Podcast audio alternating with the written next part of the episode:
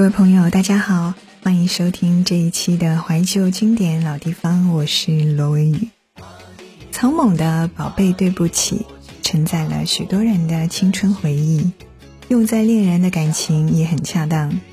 这歌代表了一个时代，过了二十多年，仍然受到大家的喜欢，表达了与恋人不得已的分别而又万般不舍的心情。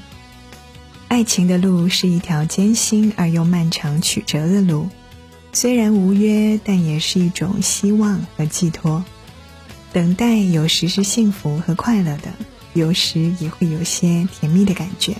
但是，等待有时也是痛苦和煎熬的，也会让人有遗憾。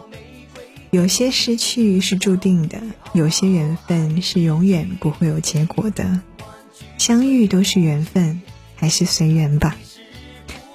这首歌还有别的背景故事，如果你感兴趣的话，你也可以在网上搜索一下。今天要跟你分享的这首歌叫做《宝贝对不起》，我们下期见，祝你平安健康。